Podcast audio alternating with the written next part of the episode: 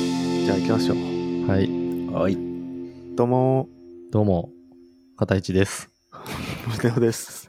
このラジオはあらゆるベストを探求することで日常生活を少しでも良くすることを目的としたベスト探求系ラジオです。よろしくお願いします。よろしくお願いします。今回は前回に引き続きゲストをお呼びしております。はい。佐々木亮の宇宙話より佐々木亮さんです。よろしくお願いします。よろしくおお願いしまお願す。いします。前回に引き続きですね、うん佐々木亮さんをお招きしているんですが、まうあんちょっと私、宗男からも佐々木亮の宇宙話についてちょっと紹介させてください。よろしくお願いします。まあ、前回も片市さんから紹介あった通り、博士号を持っている、そして NASA で働いたことのあるバキバキの研究者である佐々木亮さんが1日10分宇宙のニュースについて話すと。そういうポッドキャスト番組になっているんですが、こう、なぜ我々宇宙の話を聞いてった方がいいかっていううん。のを僕ちょっと今日説明したいんですよね。おおー。嬉しい、これ。こう宇宙ってやっぱ未開拓なわけですね。こう地球上の仕事とかと比べると、もうやることなすこと初めてのことが多いわけじゃないですか。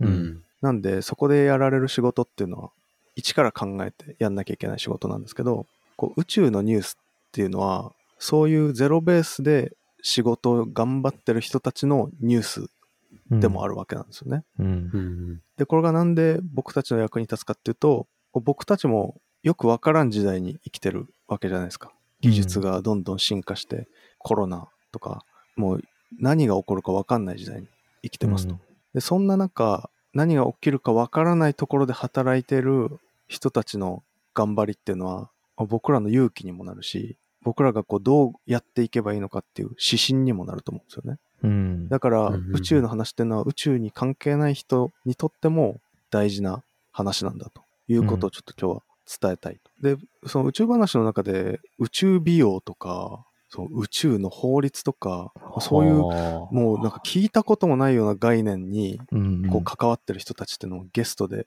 来てたりとかして、めちゃくちゃそれが面白いんですよね。確かだからに。本当にあの面白いんで、皆さん聞いてほしいなと思います。であと、毎日更新なんですよ。これすごいいいですよね。毎日更新って。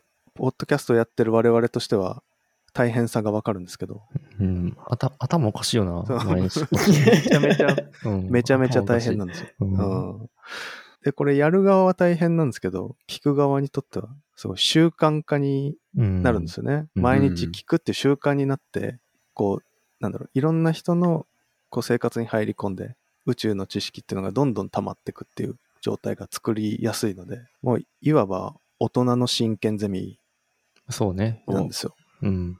もらいました、それ。はい。いいですかマルシー。マルシ ーもらっていいですかおなマルシー。真剣的には丸 C なんで、うんもう多分、あ、ダメだ。法に触れてますね、これは。大人のをつけただけ。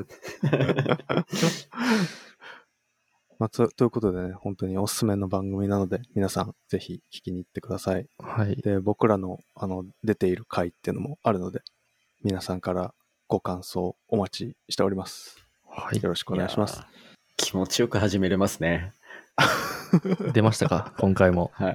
はい。脳汁が出ましたか脳汁、ブシャーですね。ああ、じゃあ、コーナーに行きますか。言いますか。はい。ベスト。ベストアンサー。このコーナーは日常の疑問や悩みを掘り下げていき、ベストな答え、すなわちベストアンサーを探求していくコーナーです。ラジオネーム、胸を。お、宗男さんですね。はい。よろしくお願いします。僕のドロドロの悩みをはい。聞いてください。もドロッドロの。タールのようなやつでしょ。 お願いします。僕は、あの、娘が今一人おりまして、うん。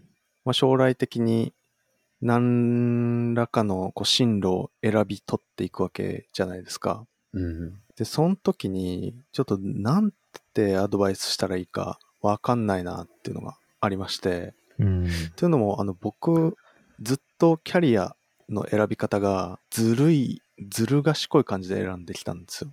その選ぶ観点3つあって、楽、安定、低リスクみたいな感じなんですよね。主人公の思想とは逆だよね。 確かに。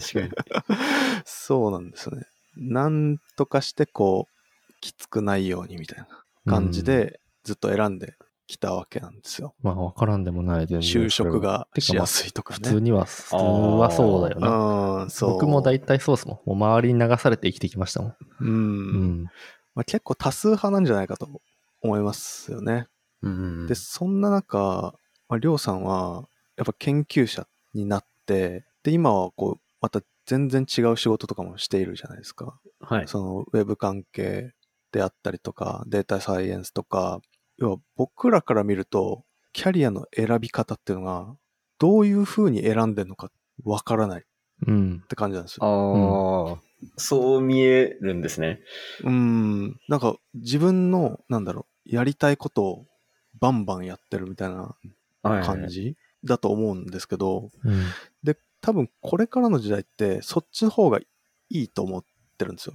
宗男さん的には。そうですね。もう安定した道とか低リスクな道ってもうこれからないと思ってて、うん。時代の移り変わりとかすごいし、そうだね。 ってなると自分の好きなこととかこう自分でこう考えてキャリアを選んでいくっていうのはもう絶対みんな必要になると思うんですよ今の子まあ供たち確、かに。うんそんな感じしますよね。そうそうなんですよなんで今日はちょっとりょうさんのキャリアの選び方について聞くことによってこう地球の子供たちみんな救うみたいなそういう回になってますめっちうん ゃ。どでかい責任性を負わされましたね、 僕。いや、なんで、ちょっと、まあ、ちょっと何個か、多分、キャリアを選んだ転換点みたいなところがあると思うんで、あのーそのポイントに、を絞って、うん。こう、聞いていけたらなと思うんですけど、はい。まず、こう、僕ら的には、僕らも理系なんですけど、修士課程で止めて、はい。就職してるんですよ。そうですね。で、それはうんなんでかっていうと、一番そこが就職しやすくて、うん。企業の選択肢も多い。そう、そうなんですよ。まあ確かなんに。ちょう、ちょうどいいというか、修士が。そんな感じありますよね。うん。で、そこで博士に突き抜けていくっていうのは、僕ら的には結構なんか勇気がいる選択なんですよね。うん。ああ、まあ、うんそうですね。確かに。うん僕。も、でも結構悩みましたけどね。そうなんですか。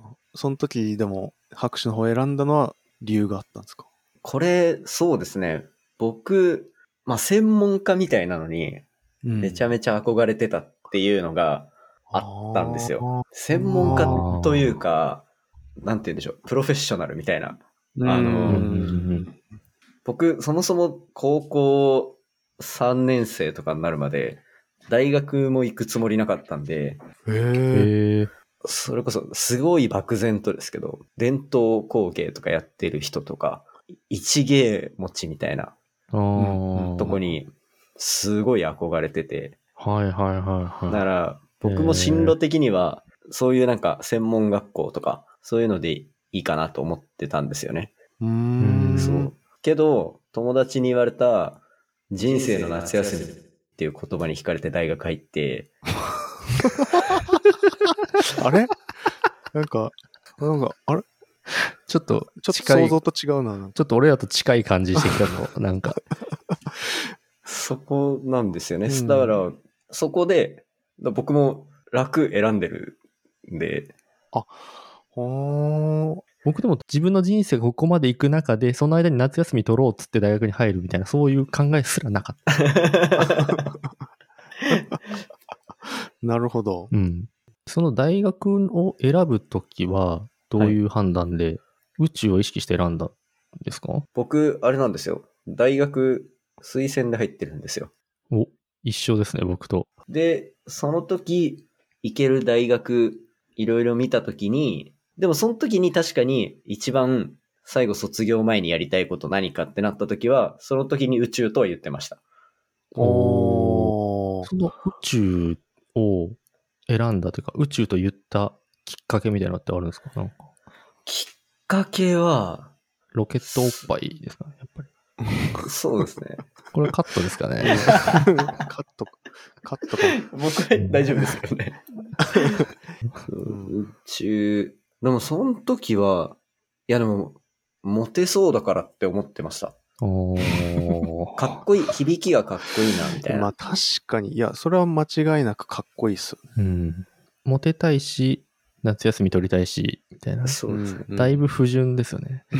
夏休みで何かやろうとしてますよね。もう確かに。そうか。でもこっからでも、バキバキの研究者の道に入ってくんですもんね。行きますね、確かに。どっかでなんかあったんですかなんか転換点が。一個は、その、大学1年生の後半で、うん留学行ったんですよね。ニュージーランド留学行って、はうんい。で、なんかニュージーランドの人、星めっちゃ詳しいんですよ。うんうん、へへーえ。で、なんか、これもこう、ニュージーランドできたが発見された、その島自体が、時のうん逸話に、そのなんか、南十字星ってあるじゃないですか。サザンクロス。はいはいはいはい。なんか、南半球でいう北斗七星みたいな。で、それを、なんか、その方向を目指して行った時に見つかった島みたいな。確かそんな話があって、うんまあもしかしたらもうちょっと違うかもしれないですけど、うん、そんな話とかがあったりして、僕が行ってたホストファミリーのホストファザーみたいな人も、うん。うん。庭から、あれ、星座あれ、あれで、あれで、みたいな、言えるみたいな。ええ。ー、おしゃれやなおしゃれ。おしゃれなんホですスよ。トファザーで星について詳しいっておしゃれやなおしゃれですよね。うんで、そう、そこで、なんか、あ、普通に、あ、すげえと思って。あと、星空見ながら説明されたの初めてだったんですよ、人生で。うん。あんまそうないじゃないですか、そういう経験って。ないっすそね。う。で、それでなんとなく確かに宇宙の印象残ってて、でもそっから宇宙兄弟呼んでぐらいしかなくて、大学生活中は。はいはい。で、なんか大学、理系の大学って4年生とかで研究室選ぶじゃないですか。そうはいで。すねで。そのタイミングで、まあ他と比べて一番惹かれるの宇宙のとこだなぐらいで決めてますうーん。研究室うも。へえんー。なるほど。あじゃあ、まだこの時点では、バキバキに宇宙に目覚めたわけじゃないんですね。まだそうですね。 割と遅咲きみたいですね。今こうやって話してみると。もうだって僕も宇宙兄弟見てめっちゃ感動してそうですよね。ますし、いや、その漫画とかじゃなくて、実物の星を見てやっぱ説明を受けるとかって、うんプラネタリウムとかじゃないってことじゃん。そうですうね。んうんそれって多分結構でかいと思う。その確かにリアルなものっていう。だから胸音は一緒じゃないと思う、俺は。まあ、確かにね、うん言われてみれば一緒じゃないと思うう。ん、僕も腕立てとかしてましたけどねあの宇宙飛行士になる ために腕立てとかしてましたあまあやってるわ、みんな、売り立ては。 大体。目的はそれぞれだとしても。うん、うん俺もモテたくて売り立てしたからね。うん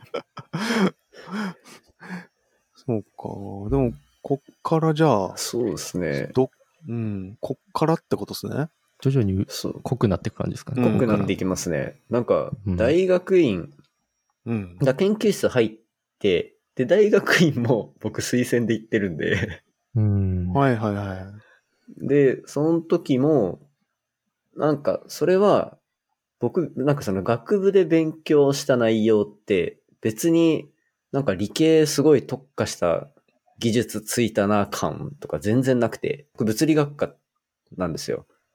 はいはい、なので、あの、大学、高校でやった物理の、うんより根本の話というか、めちゃむずバージョンやうるん、 みたいな、はいしわかります卒業したタイミングで、理系のとこ出た、この、なんて言うんでしょう。強みみたいな、武武器みたいなのって、一個も備わらずに4年生になってるんですよ。うーうんん、まあ、そうっすよね。だから、で、推薦でもいけるし、うん。うんまあ、大学院くらいちょっと頑張ってみようかな、みたいなのは、うん気持ちとしてあったのと、あと僕、周りに、これまでの周りの友達にあんま理系の大学行ったとか、そんなにいないんですよ。ううーん。ん。なので、大学院行ってるってだけで、うん行くってなるだけでちょっとすごいみたいうんおーモテるみたい な。な。てか、僕のその、これ結構多分、この後の判断に全部直結するんですけど、はい。はい僕はあ、の、基本的にキャリア選択とか進路選択、天の弱スタイルで、行行くんで、あのへえ。マイノリティマイノリティに進んでいく。えタえイ。プなんですよ。確かに、それがやっぱ根本の違いかもしれないな。うんうんこれは。面白いな。で、そうしたら大学院行ってから結構調子良かったんですよね。へえ。結構もうガツガツいろんなことをやって、うんあの研究成果とかが結構、結構ボロボロ出てたんですよ。えうー、んそれはもう宇宙これはの、宇宙のです、宇宙ので宇す。宙のですね。で、しかもうん多分僕がいた環境が良くて、うんその NASA 行ったのもそれにつながるんですけど、4年生の時から、あの国際宇宙ステーションにある観測機の運用チームみたいなのに入れてもらって、へあーー大学経由でってことですね。そうで確す。そかにの研究室が参加してる中で、研究室の人全員がそこってわけじゃなくて、まあ入りたかったら結構頑張んなきゃだけど、どうみたいなああ。中で、で、そこに入ったから、めちゃめちゃ研究成果出て、で、そうし、それがめ、すごい出ると、なんか博士課程行っても、うん結構お金もらいながら学生生活を送れるんですよ。大学院中の研究成果たくさんあると。ので、なんか、就職するってなった時に、僕は単純にお金のことがパッて浮かんで、うん、で、そのお金、どっち行ってもフラットだ、どっち行ってもあんま変わんなかったんですよね。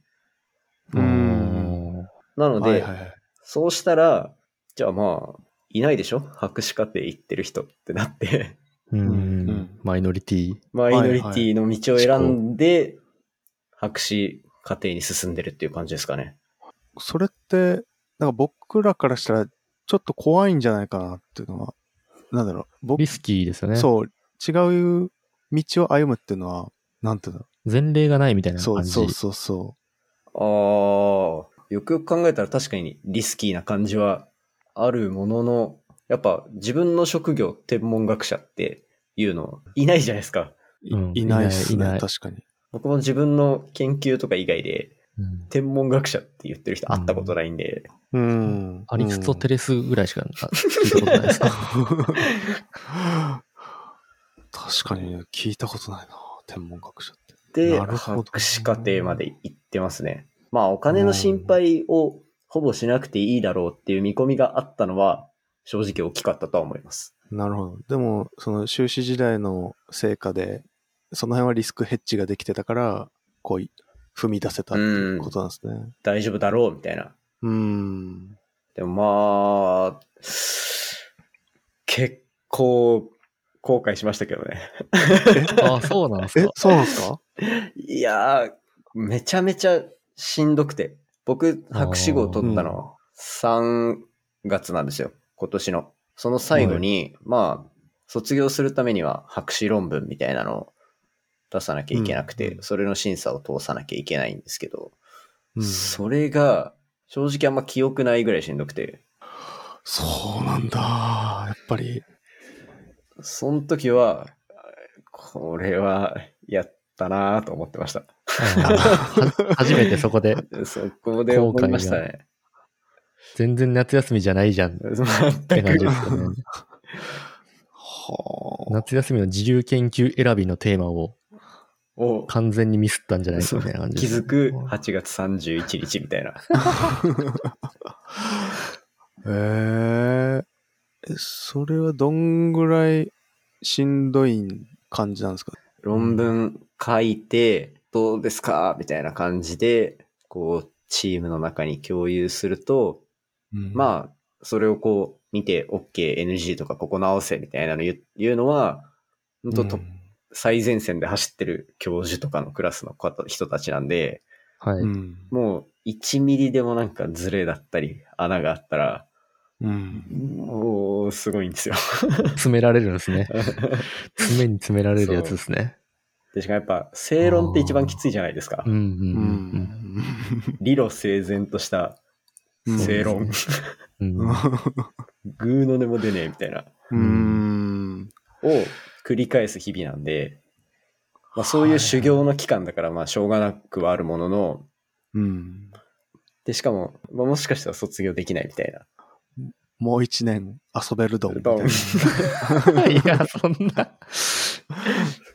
辛いな、でももう一可愛く年はない追加もめっちゃきついし、みたいそうな。で。ですすもう一年追加って、もう一年遊べないドンじゃないですか。そう。うんつまり遊べないドンってことですもそんうねで。すね。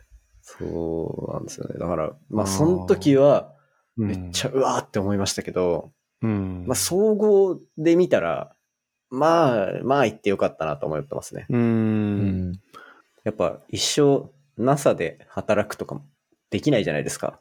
こんな体験絶対できないだろうみたいなので、3年間ずっと突っ走ってたんで、う。うんんなんかまあ、最終的に出来上がった本としては良かったなとはすごい思う、思いますね。うん。だからうんものすごいしんどいの覚悟で、とは言いつつも、僕多分相談されたら、行ってもいいんじゃないって言っちゃうと思います。ああ。高校ぐらいまでは多分僕らと一緒の感覚だったけど、それ以降やっぱすごい大きな違が。いがある。まずそのマイノリティ思考が大きな違いですよね。う。うんん。で、多分マイノリティ思考って、なんか、なんでそういう思考になるかっていうと、なんだろう、普通僕らってなんかリスクがあるとたじろんじゃうじゃないですか。うん。だけどそれをリスクを超えるワクワクさみたいな完全にそあれあ、そんな感じだと思うんですよね。リスクよりも自分のワクワク度が勝ってるみたいな。うん確かにそれはあると思いますね。あとは、単純にちょっと性格が悪いっていうパターンも。性格が悪いっていうか、天の弱なんですよね天の弱なん。多分ねで、だから人が右行ったら、じゃあ左行ってみようみたいな。どんどん細い道選んでいっちゃうみたいな。うん。でもこれからの時代、絶対大事っすよね。天の弱の方が生存確率上がると思うんですよ。そう、なんか、結局、じゃあ、天文学とかまでで博士号を取った人が、世の中にはいっぱいいるんですよ。僕だって同期とかに何十人もいるわけですから、この日本全国で見たところでいるわけで、だから、意はするんですけど、世の中に。うん。で、じゃあその人たちが普通になんかじゃあ A っていう仕事をしたとしたら、僕がまたそういう人たちがいない違うところ行ったら、すげえ人だって思ってもらえるじゃないですか。うん。うん。うん。を雪だるま式に積み上げていけば、うん。ずっ。とすごい人だと思ってもらえるっていう自己肯定感を震わしてくれる。おーなるほどい。や高まるのか。こ自れ己肯定感が。これマジじゃないですか。うん ました ら。語彙力吹っ飛んでますけどね。いや、でもやっぱ子供にどうするかっていうんだったら、やっぱりそれじゃないですか。やりたいこと、ワクワクする方に行けよっていう。だし、やっぱレアな人材になった方がいいっていう、うん。そう生存戦略として。レアっぽく見えるとこに行けばいいんですうよ。ん、ううん。移動すればいいってことですよね。つまり。そうです。うん。僕が多分、天文の業界で、それこそ NASA 行くっていうチャンスもらえたのとかも、割とすぐコミュニケーション取って、手挙げて何でも参加するみたいなうん。うん。うん感じだったのが功を奏してて、もういろんな人に話しかけて、そこでいろいろ聞いて、で、じゃあ、あとアメリカ行けるチャンスあるらしいよみたいな。 あ、じゃあ、じゃあ行くよみたいな。うん。ととかだったんで、、だそれも、そういうコミュニケーションバンバン取るっていう業界じゃないところで、逆にちょっと珍しい状態になるとか、で、やっていけば、なんか、ちょっとすごい、本当はすごくなくても、ちょっとすごいみたいな、ちょっと違うなってなるだけで記憶に残るんで、記憶に残ったら勝ちですよね。なるうほど。ん。イメージ悪いかもしれないですけど、堅物の集団にチャラを入れたみたいな感じ、 そうですね。そういうことですようんね。。で、堅物にとってはチャラ男が珍しいから、それはそれで勝ちになって、うんうん。チャンスが広がっていくみたいな。ういん。うん。や、でも僕思ったんですけど、そうやってまあコミュニケーション取って、チャンスが転がってくるわけじゃないですか。はい。で、それをしっかりものにしてるのもすごいですよね。うん。ううん。ーまん。、それマジっす。うん。いけ、飛びついて、例えばもう NASA にさっき、行けませんでしたとかってなるパターンもあるわけじゃないですか。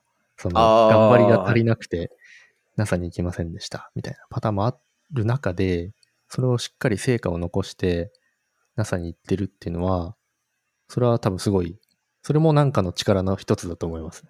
運も実力のうちって、う自分で言うのじゃないですけど。まあでも、運をつかみ取る力みたいなやつが、うう。んう。ん、あるっていうのは、強いなと思いましたね。なんかこう準備できてるってことですよね。そうそうそうそうだからそこに行けるだけの自力を準備できてるっていうことだ常し。にもう、アップできてる状態あー、うん。うんダッシュ切れるみたいな。うんうん。それもすごいよな。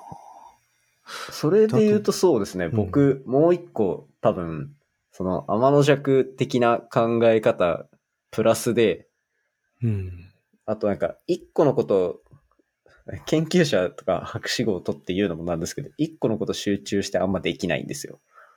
うーうーん。ん。だからまあ、ああいうのっうんうんてうん専門家だから、そういうのにこう特化したみたいになってる方が、多分理想形ではあるものの、博士号、博士課程にいて、NASA から帰ってきてぐらいで、僕、えー未来 AI じゃねってなって。ううんうんん。うんで、まあ、博士号しんどいけど、それ並行で、じゃあ、AI の勉強するか、みたいになって。うん。平行で。まあ、宇宙と AI は並行ならないですけどね、普通は。ええとかマ、ジっすか。ただどっかで、どっかでちょっとこのなんか縁が接するようなとこで探しはしてましたけど、ううーん。ん。 AI の方をやってたのも、プログラミングの能力上がるからっていう掛け算もあり、うん。あと最終的に AI 使って、なんか宇宙のこと調べるみたいなのも、もうそのまま研究に入れるみたいなこともやって、っていうすごいな。掛け算になるよはいはいうはい。な、ちょっと別の道を作るみたいな。うん。そうしたら、最悪しんどくなったら、一歩道削ればいいんで、うん。逃げれるじゃないですか。うんう。ん。僕しんどくなったら逃げたいんバッで、クアッそう。しんどくなったら逃げたいんで、えーと、早く教えてくださいよ。 あそういう穴がない。な。うん穴がないな。論に穴がない。ちょっと、ずるいなちょっと僕ない、い、一個も軸ないですからね、僕今う。ん。うん一個も軸ない。確かに。一僕ら は個もしくないですか。一、個もない。人と違う軸みたいなのないよね。その専門的な軸みたいな。そう、専門的な軸もないし、うん、自分の軸もない。だから僕結局、僕も安心は取ってるんですよ。ずっと。うん、ヘッジしてるんですエねッ。チしてますリスね。クへすごいな。分散して、かつ、でも複数の、なんだろう、ことが、なんだろう、相乗効果を生むように選んでるってことですもんね。これも、これこそコネクト・ザ・ドッツみたいな。そうですね。うんジョブズってますね。うんううん ん。いいだなから子供にはやっぱなんて言うかって言ったらそうっすよね。コネクトだドッツになるいや、でもこれ多分、みんな、割となんかそういうことが必要だっていうのはなんとなく分かってるけど、そのりょうさんがそれをできたっていうのは多分、本質的には多分何個か要素があるわけですよね。 その、なんか少数派に行こうとするっていう感じと、うんうんあと、日頃から準備しておくっていう、その生真面目さみたいなとこもうんあり、で、なおかつ、なんだろう、例えば、いきなりアメリカ行くっ NASA 行くってなった時に、じゃあ英語はどうすんのとか、生活はどうすんのとか、なんかいろいろ心配が湧き出てくる中で、それをこうあー跳ねのけていくんだっていう勇気みたいな、うん。なんかそういう多分複数の要素が、うん。このコネクト・ザ・ドッツを可能にしてるって思うんですよね。賢い悟空みたいやな。なんか うん、賢い悟空。うん確かに。元気玉2個持っとくみたいな。裏にもう1個隠して元気玉持ってくみた いな。うん一発目外れるそう。一発目外れても外れるかもしれないから。確かに。 それだ。でも思想はもう強えやつと戦いてえみたいな。うんうんうん。確かに。いやもうそれじゃん。うん賢い悟空じゃん。それだ。つまり、これからの荒波の時代を生き残るためには、賢い悟空になれっていうことですね。うんそうなりますね。これ、僕も使おう。賢い悟空。大人の真剣ゼミ と、賢い悟空。どっちも、俺らに C ないじゃないで すか。うん丸 C ついてない。もう丸 C。人の丸 C が入ってるんですよね。そう。そうですね。いやー、でもだいぶ、これはだいぶ見参考にな見るえんまじしゃたないね。かな。もう。和コードにとっう。て。ううん。んやっぱでも、子供の道をこう、こうあるべきみたいな感じでうん。定めない方がいいかもしれないですね。うん本当にもううん興味あることに飛びつきなさい。といつでも飛びつけるように準備しておきなさい。うん。ううんん。そしてチャンスをものにできるように努力しなさい。そそし、してて道は2本作りなさい。うん元気玉は2個用意しておきなさい。これはでも、なんだろう。今聞いてる親の人たちにも、すごくいい、なんだろう、メッセージになるんじゃないかなとうん思いますね。うん。ななんか、参考になったら嬉しいですいけやど、めね。ちゃくちゃ参考うにん、なめちりゃまくちすゃし、参考になりましたね。多分どっかでそれをやらなきゃいけないかなって思ってはいると思うんですよ、みんな。うん、だからそれへの勇気が出ましたね。だから僕らもまだ、まあ言うて30なんで、まだこれからりょうさんみたいな選択ができる可能性は残ってるわけなんですよ。うん、だから僕、だって言ってしまえば、ポッドキャストももうだんだん軸の一つになりませんああ、まあ確かに。うんちょっと思いますけどね。うん恥ずかしいな、この、この番組の感じで軸とか言ってたら、 だいぶ恥ずかしいけど。確か に。うん毎回下ネタ毎回そをうただひねり出してるだけっていううん脳の10割チンチンのやつが軸って言ってたらダメですよね。別の軸ですよね、それは。 確か軸違いですようね。ん、軸に。違い。人によっては左曲がりかもしれないし、右曲がりかもしれないし。あーみたいなそういうことそそうそうそうそう。